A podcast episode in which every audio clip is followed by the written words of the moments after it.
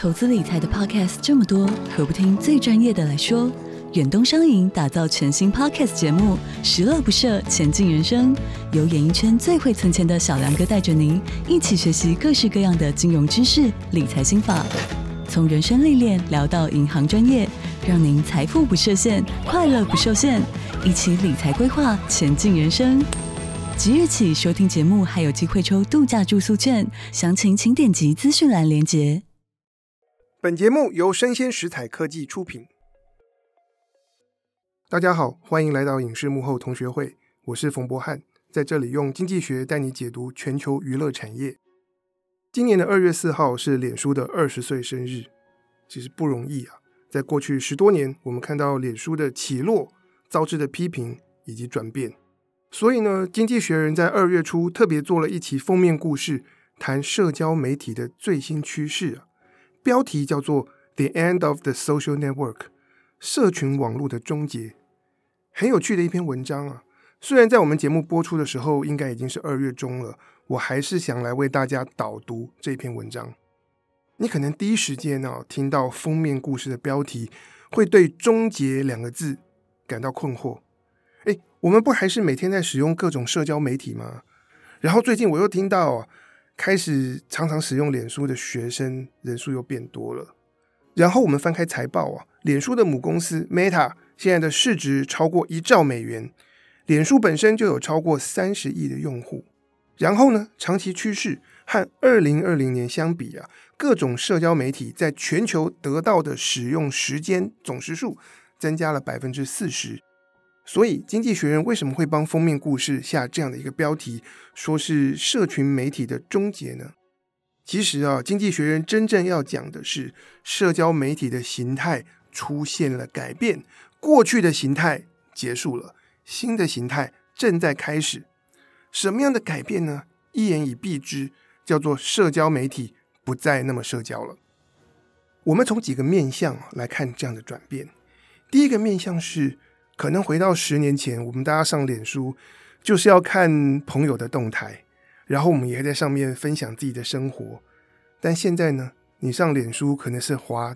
短影音，那这些短影音也不是我们认识人发的，都是一些陌生人啊所产制的内容。那脸书透过演算法推送给我们，所以呢，我们上脸书的这个社交功能正在消失。第二点呢，我们再来看脸书的演算法。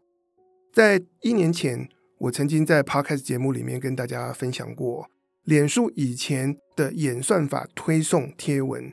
靠的是人传人，也就是我发了一篇文章，那我的朋友如果有按赞或分享，那么我朋友的朋友因此就会被看到，所以这个内容的传播还是透过了朋友圈一层一层的传出去。但现在呢，脸书它推的是短影音，而短影音这一套是从抖音学来的。抖音的演算法是什么？它透过数据去侦测、去判读。哎，你这支影片到底怎样的人会喜欢？然后它也观察抖音的每一个用户，从你的观看行为来判断你会喜欢什么样的内容。所以，当有新的短影音贴出来之后，抖音可能先随机的把它发送给某一群人，然后根据情况，他收集数据，再把这支短影音根据演算法。去推送给他判断所有会喜欢这支影片的人，那这个时候内容的推送就已经不是透过朋友的朋友，而是透过演算法来做媒合。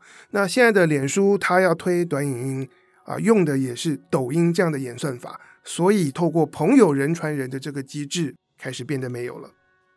那么接下来第三点，我们观察一下自己在脸书或其他社交媒体上的行为。可能你会发现，你的分享和贴文都减少了。我们不再是啊参加完 party，然后就把照片啊贴到脸书上。那么，我们看一下数据，从二零二零年以来，有表示他喜欢在社交媒体上记录生活的美国人比例，从百分之四十下降到百分之二十八。然后第四个面向是，当很多人他要分享的时候。他不是开地球，他不是分享给我脸书上面的朋友，而是我们参加很多封闭式的社团，然后我们在里面跟别人交流、互动跟发文。那这种形式其实不只限于脸书啊，我们平常在 Line 上面不是也有大大小小的这些 Line 群组，有时候是自己的工作伙伴、亲朋好友，但也很多时候就是一群陌生人聚集在一起，然后人就越来越多。从这个角度出发，我觉得经济学人做了一个蛮有趣的比喻：当我们去脸书看短影音，脸书的功能就有点像是电视，然后当我们形成了群组。然后对群组里面的人来发文，那么这样子的脸书社团有点像是更早以前的这种 email 群组，就是我发信，然后大家就会收到。那不管是电视还是 email 群组，它的形式都不再那么社交了。那我们来思考一下，社交媒体往这样的方向发展有什么好处呢？首先呢，我们来看通讯软体里面的群组啊，像是 LINE 群组的讯息，它是按照时间的顺序排列，它并不是根据说，哎，哪一则讯息可以极大化社团成员大家的互动或者是按赞，然后把哪些讯息推播到前面来。那因为按照时间顺序排列嘛，所以从发文者的角度来说，我就不需要去走这个极端言论，我不需要去作怪，只是为了被推波。那么第二点呢，当我们在群组里面交流啊，就不会觉得说你的私生活是暴露在所有人的目光之下。有些人会觉得说更有安全感。那么第三点，我觉得很重要，就是社交媒体的这样改变是可以帮助我们突破同温层。举例来讲啊，以前我滑脸书，我其实看到的就是我认识的人他们所关注的那些议题。可是我的偏好可能跟大家不一样啊，但是现在呢，脸书透过演算法推荐给我的是完全切中我自己的喜好。比方说，我常常看到一类东西叫做 “things with human faces”，就是我们日常生活当中你看到房子，然后看到这个邮箱，它就里面出现人脸，就觉得蛮有趣的。我不知道为什么脸书就知道我喜欢这些东西。而这些呢，其实是我大部分的脸书朋友好像不太看的，或者他们有看，我也不知道。因此，当演算法能够突破同温层，是透过用户行为去抓到他们的兴趣，我因此可以看到更多样的东西。反过来说，诶，我想要传播的内容也可以透过演算法推出去。比方说，在过去，我可能要推荐一些书。或者是我要跟大家介绍我的 podcast，那他那个传播机制会是我的朋友先看到我的脸书贴文，如果他们不喜欢这个传播链就断了，要他们喜欢，他们愿意分享，那我的这些内容才会发送出去。但现在不一样，我如果把 podcast 的内容做成短影音，那它就可以冲出去。像我们之前做了 Taylor Swift，然后有剪成短影音，就可以收到非常大量的。青少年，然后真的是 Swifties，他们喜欢泰勒斯，他们因此透过这样的短影音啊，认识到我们的 Podcast。这个在过去走社交模式的演算法呢，是完全做不到的。所以我觉得，包括脸书跟社交媒体的这些转变啊，它是有一些好处。但是呢，《经济学人》的封面故事，他也提到哦，新的问题也应运而生，比方说啊。在我们形成的群组之后，这个群组里面的内容可能不受监督啊。我如果有错误的资讯、歧视的言论发表在我的动态墙，可能会被删掉，或者是脸书就不去推送它。但是在群组里面，比方说烂群组，它是不受监管的，什么样的资讯，包括对的、错误的，都可以流传。那这个问题有可能变得严重，是为什么呢？现在有些社群。它的规模越来越大，像是 Telegram 上面有那种二十万人的群组，那这个时候已经不像是说一群人聚会在一起聊天，而更像是一个小型的广播电台。那么群组的成员就像是这个电台的收听户，那发文的人就可以把他的东西全部都传播给社团成员。在这样的情况之下，如果那个内容没有受到监督，而出现了诈骗，或者是错误资讯，那它的影响就很大。再来哦，经济学人的文章有指出，诶，当我们在群组里面发言的时候，其实意见传播交流的速度会减慢。所以，我们回想在 COVID-19 疫情期间，其实有很多公卫学者，然后医护人员，他们在公开的版面上面来讨论、辩论防疫的措施，当中有好的见解。但也有错误讯息，但因为是在公开版面上面发布，所以这个资讯很容易流通。有出现大型的错误，也会有人啊发文来纠正啊，或者是来回应。在封闭式的社团就比较不能够达到这样的效果，有可能减慢了想法的传播。第三点，当我们在讲现在社交媒体上的短影音啊是透过演算法传播的时候，最终。能够变成病毒，成为爆款的内容，往往还是非常的强烈、辛辣和极端。反正你有划这短影音，就知道，当你东西看得越来越多，就是会麻痹。所以需要够怪，然后够抢眼的东西，才能够真正抓住我们的注意力。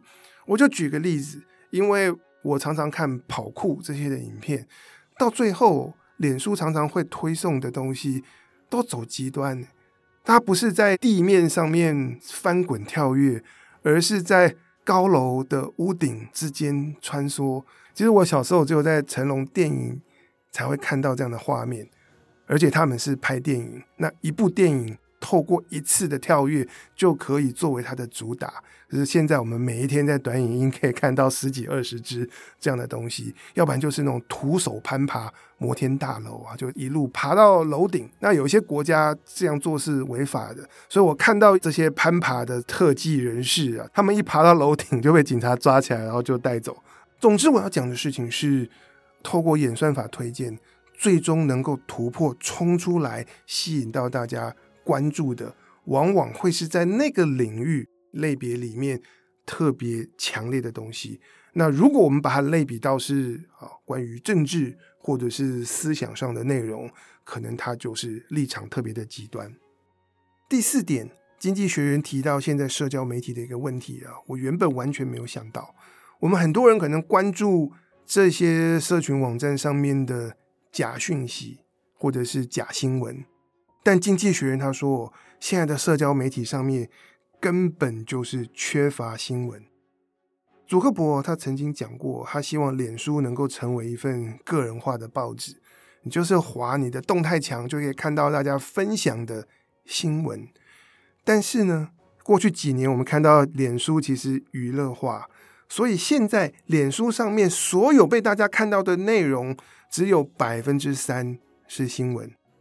然后啊，会在不同的社交媒体上分享新闻的成年人，在二零一八年的时候是百分之二十六，但是现在减少到百分之十九。那我们看到，一方面对平台来说，他觉得新闻不再有趣，新闻不再能够抓到很多使用者的注意力。可是另一方面来说呢，我们看到调查报告，美国有一半的年轻人表示，他们的新闻来源就是社交媒体。那如果说我们大家要关心我们的社会发生了什么事，那是仰赖一个资讯如此薄弱的社交媒体，这就会造成问题。或者从另外一个角度来看，以前我们活在传统媒体的时代，你每天晚上七点打开电视就是看新闻。那不同的时段有不同属性的内容，或者你订杂志，它里面会有新闻，会有评论。会有译文，会有运动等等。那我们对于不同类别的资讯的接收没有那么偏食。那现在呢，演算法主导，所以这些社交媒体是娱乐至上，真正有价值的资讯比例很低。而如果这些社交媒体占据了我们非常多的时间，那我们就无暇去接收那些有意义、关乎我们生活跟社会的内容了。所以呢，我觉得《经济学人》这篇文章非常有趣啊。他提出社交媒体的转变，然后新一代的这些社群媒体，它有优点，它也有缺陷。当然，有人说这些缺陷可以透过更好的管理、更聪明的演算法，或是不同的商业模式来得到解决。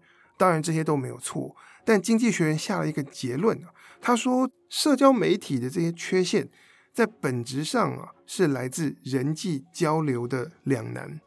我们来看社群平台，我本来在公开的版面发言，我现在跑去封闭式的社团，那这样我的资讯可以受到更少的监督，它有好处，可是也会衍生新的问题。那当我们设法要离开同文层，我不要再只看我朋友会关注的东西，那么可以突破。演算法，然后被推送给我的东西，可能又是不同领域里面最新奇、辛辣或是极端的那些资讯。